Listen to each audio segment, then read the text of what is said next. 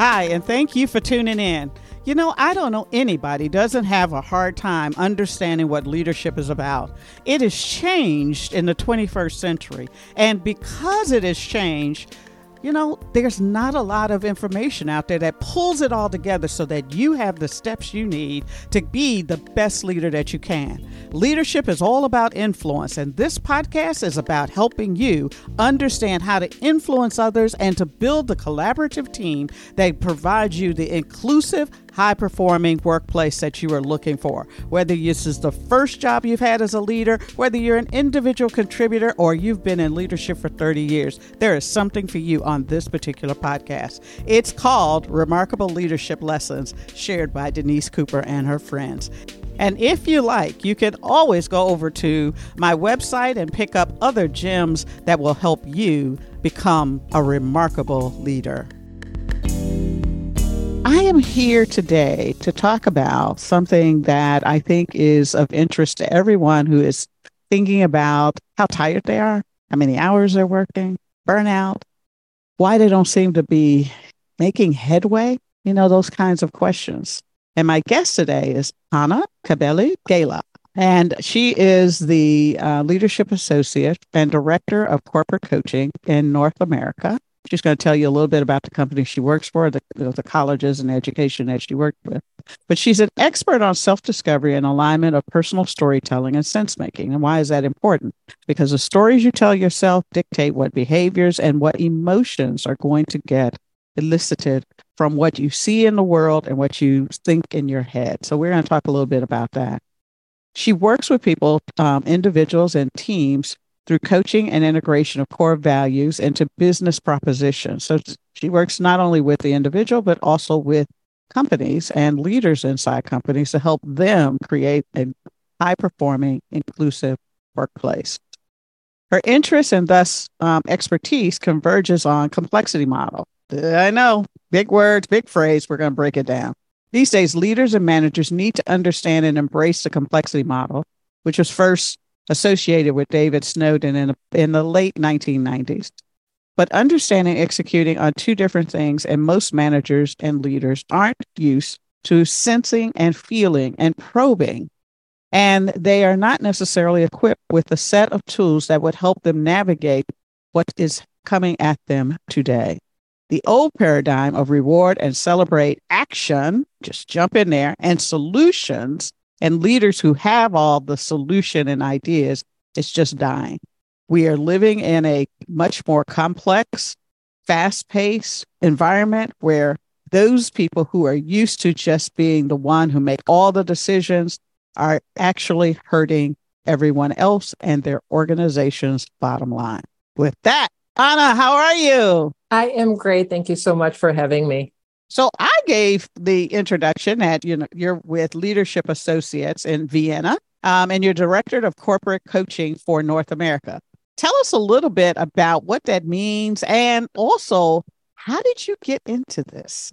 So I actually wear two hats. And the one with Leadership Associates, that's my uh, very dear hat that I wear as part of their team.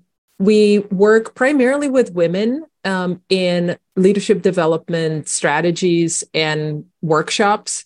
Our clients uh, ran the gamut from the UN agencies to private companies and, and large uh, and small, and also individuals. It's a beautiful community, very blessed. Uh, here in the US, I represent the North American branch. Mm-hmm.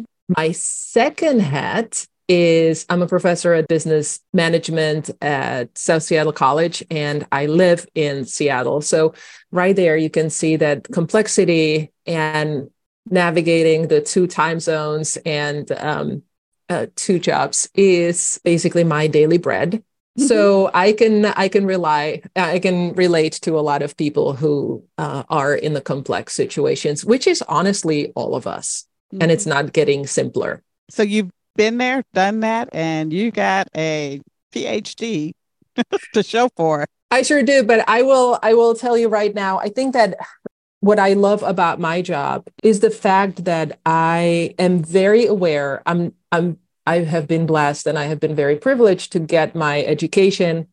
But there is undoubtedly a delta between what is being taught in schools and how academics, in particular, including theorizing authors of very successful books, think about what it's like to be in a workplace mm-hmm. and what it's like to be in the workplace. Mm-hmm. And that disconnect, this delta, um, is sometimes really hard to to bridge. Mm-hmm. And what I like about my job, my both uh, jobs, mm-hmm. is that I teach an applied science program, which means that my students are people who already have been in the industry. They're coming back to the, get their bachelor's to kind of catalyze their their progression in the workplace and it gives me this opportunity to be in connection constantly with the industry. Talk to people who are actually doing the work as opposed to reading about it in like harvard business review mm-hmm. not that i don't read it but i actually get very valuable information and I can work with people who are doing the work rather mm-hmm. than theorizing about mm-hmm. it. And that's important.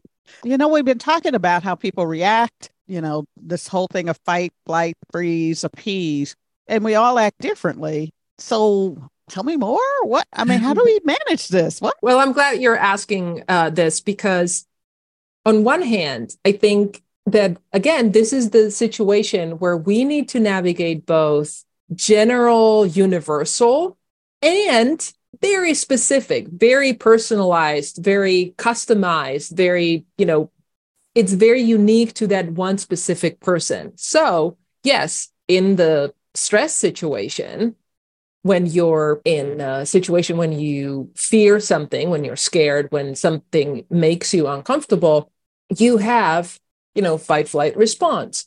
However, how you then actually respond will depend on a lot of things. And one idea that um, this is the book I'm writing is the sort of the you manual or the the the OS of you, the mm-hmm. navigational manual of of you as a person.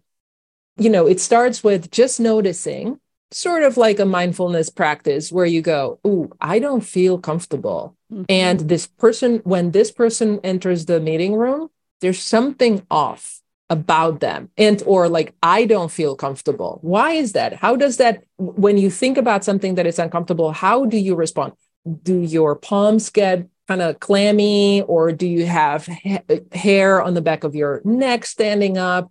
Do you have a pit in your stomach or is it more in your chest? Is it and these are all things that will be very individual.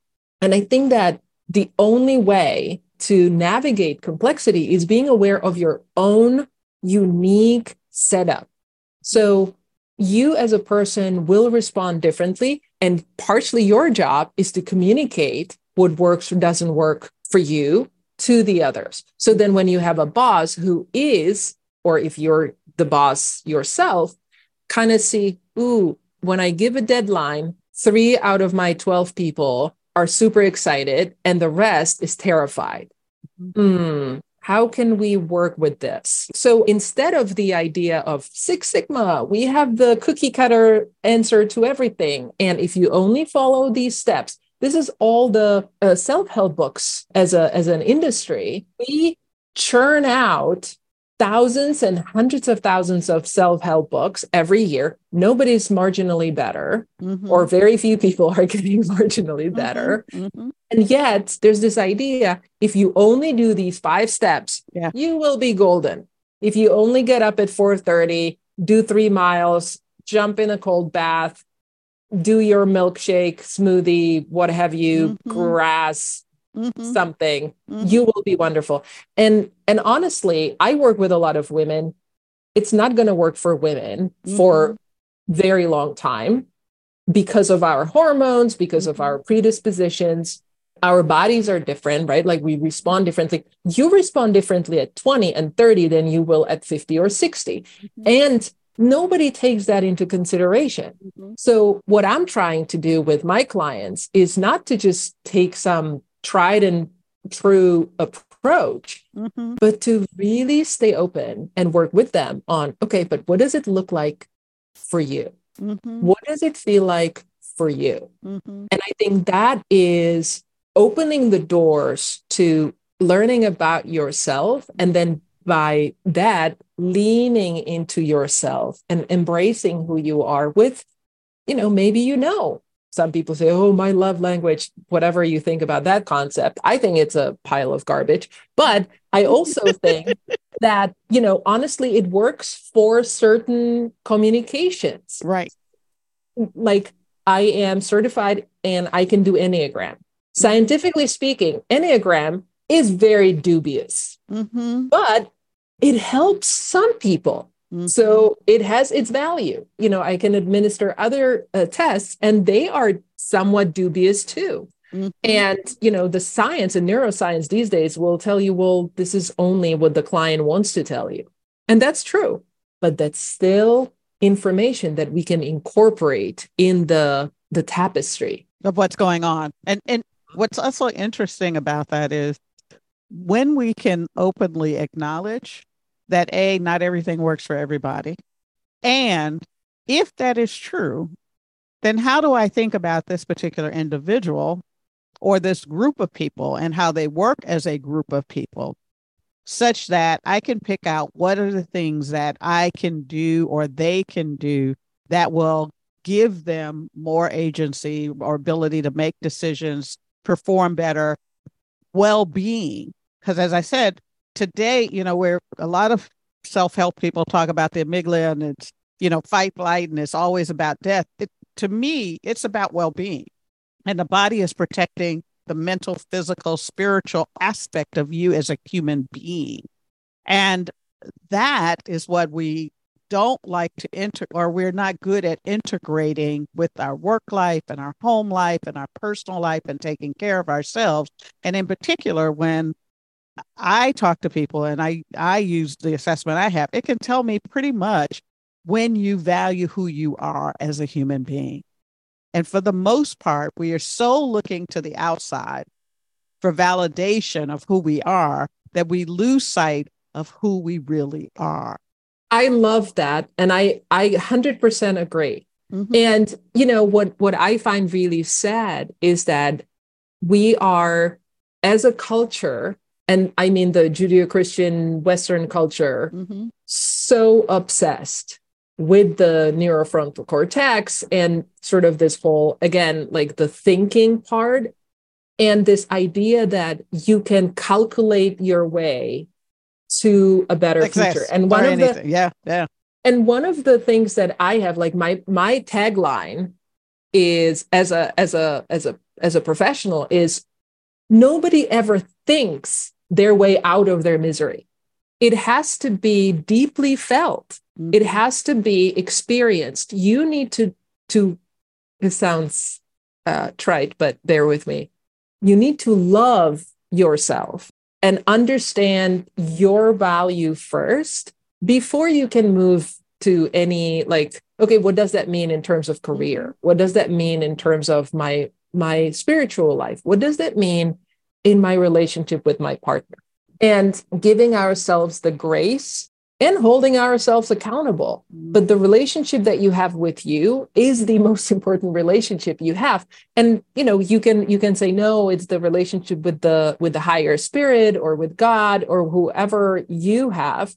To me that's the same thing because I think that only if you if you channel the love you are being truly yourself. Mm-hmm. So it is the number one thing is to understand who we are, how we react, how we respond, and only then we can move forward and lean into being our best versions. I, I I agree with you on this, and so this is a love fest between the two of us. I want to twist it a little bit of when we talk about understand ourselves and understand, you know, and and value who we are. And that's also looking at the strengths and the things that are shadows or weaknesses because until we understand or begin to understand and can hold the fact that we are complicated human beings that have things that are really, really good and things that you know, we'd rather we didn't do, or responses to to situations, people, circumstances that we wish that we could do better with. Until we can hold both of those as non-judgmental and just, hey, that that if that's going to happen, it's understanding what those responses are and asking yourself, so what, now what? And how do I move forward?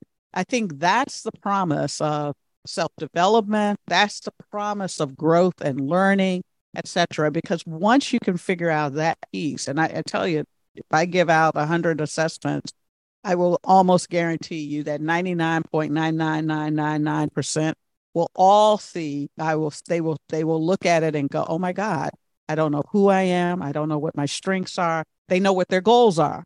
They say they know what their values are. But if I ask you, how does that value show up in your behavior? Uh, uh, uh, well, I won't exactly. do this. Exactly. You know, and my favorite one is, do you lie? And they say, of course I don't lie. Do you tell white lies to protect somebody else's ego? Well, um, I do it because that, that, that, that, well, okay. But well, let me ask you this. How often have you told yourself you're going to do something and you don't do it? Who mm-hmm. did you just lie to now? So all of those things, you know, are, are ways in which we have to see and understand and be able to forgive. And my thing is always forgiving is the act of saying, okay, there was something wrong and it's going. But how do you restore trust to a level that you can work with either yourself or the people around you? So, coach to coach now, let me ask you this. Mm-hmm. What is one thing I, I want to go back to the sort of accepting who we are, warts and all. So, what is one or two things that you would see in a person that are not very good? Like something that people do that you don't you don't really appreciate in others. I think I struggle with the fact that they don't honor who they are.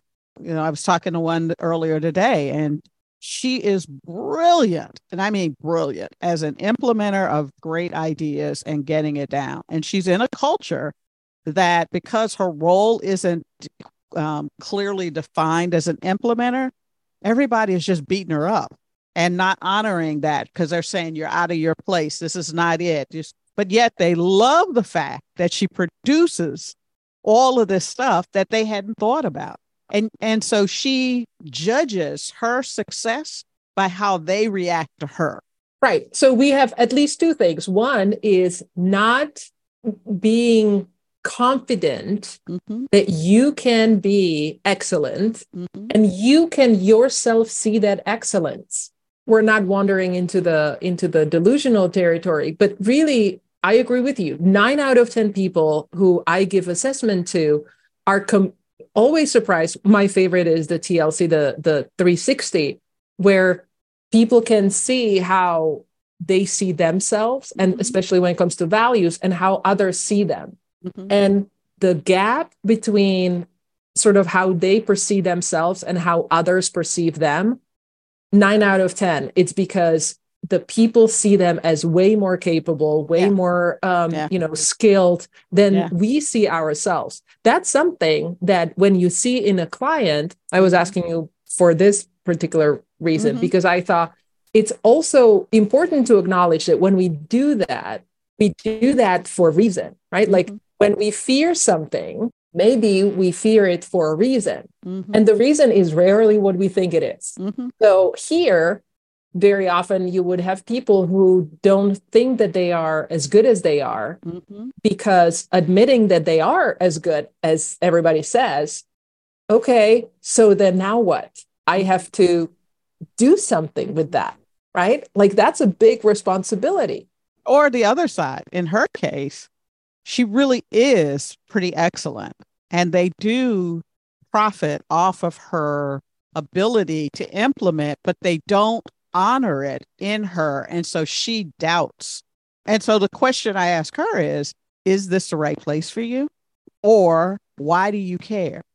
Uh-huh. Because either you love giving the outstanding results and solving the problem, which is fine, or it means a lot that people honor that and it and you're not getting that and so so what now what and i think that again either way, it's an information that you need to see from both ends Yeah. for what it is. Yeah. And and if it means that now I need to like if somebody says, "Oh, you're so wonderful," and you don't believe it, then you can stay in a crappy relationship because people don't honor you or they are mean to you or degrade you. If you don't believe that you're great Yeah. yourself, then you're going to allow it, right? Yeah. So there are all these things about sort of what we do Mhm. and it all comes down to how do I know myself Mhm. in a way that will help me? Like you need to know and then you can act on it. Right. And and that's what we do as as coaches helping Yeah. people to figure that out. And I Yeah. think that that's why it's one of the best jobs in the world. If helping people is what you are into, then even if you don't become a quote unquote full time coach, because the, thing that you, you talked about self help before, I have a hard time with, you know, in seven days, you'll become a coach. But it's a calling Mhm. and if you're good at it like i started as a teacher and there's many leaders out there who are coaches because that's the number one part of your job you know i have this chart with my students and it starts with like the entry jobs it's all technical and the people on one one end you have the technical skills and on the other you have the people skills Mhm. and the higher up you get it's more important how you deal with people because you will be breathing and exhaling uh, the the hiring and future careers for your teammate teams and and all of that because the people part is the most important part the higher you get so leaders are coaches Yeah, yeah, yeah. And and I I will ask you to start telling your students that in this er- era of complexity and change, that getting the knowledge is one thing, but the knowledge is only valuable through relationship building, empathy, and communication. And that's what the new future of work studies are telling us are the skills that are going to be that much more valuable and make people more valuable as AI and artificial intelligence, and it's really generative learning and data driven uh, decision making. The value that people are going to bring is their ability to build the relationships so that people can trust them, convey information in a way that engenders trust and tells stories about where we are today and how we're going to get to the next level of performance those are the skills that are becoming far more important and will continue to be more important um, as we move to the future. i agree. I think that a lot of people go oh soft skill my eye. Like Mhm. who cares? We've heard it so many times. Communication what is that? Like i can write an email or have my Mhm. chat gpt to do it. The the key here is again you go back to understanding how you work how you operate and then extrapolate and learn how to work with others Yes. right? So what works for them? What Mhm. are the triggers and what are the motivators for other people? And how can i learn what works for you on my Mhm. team? How can i get you do the things that you like align with what i want you to do right or like what the company needs or whatever Mhm. and i think that that's the critical piece that that people are now way more aware at least those going through my programs that it really is the the people skills the Right. the soft skills the human skills that the ai is not going to take away Yeah, and that and that's what we have to start embracing. And so we come back full circle to the point of this podcast is really about if you're preparing yourself for the future, what does it really take for you to be successful? And how do you navigate from where you are today to where you want to be? All right, guys, uh, you heard it here first. Take this conversation, sit back, and you know, on the on some of the websites or on some of my websites, you got this reflection on um, podcasts, and I think this is one of those podcasts that you want to sit down and listen and ask yourself, you know, how can I be the best version of myself? How can I take what has been talked about in terms of how I respond to this changing environment and live the life that I want to live, be the leader that I want to be in the workplace as well as in my home life, and just showing up in life well. So, with that, you know what I'm going to say. If you liked it, share it. If you didn't like it, share it because I guarantee it will be a wonderful conversation that will help you find the kinds of skills and the kinds of information that are going to make you a remarkable leader. Talk to you next Thursday. Bye. Well, as I said before, this is a wrap. Hey, thank you so much for following me. And if you really, really want to make things better and help me get the word out, please go like this wherever you're listening to your podcast. Follow me on LinkedIn, Instagram, and Twitter. All of that's in the show notes. And for doing that, go to my website and click on the uh, network, and you'll be able to get some free gifts that will help you figure out how to be the best leader that you can be. As I always say, if you like it, share it. If you don't like it, share it because I guarantee it will definitely help you become the most remarkable leader you can be.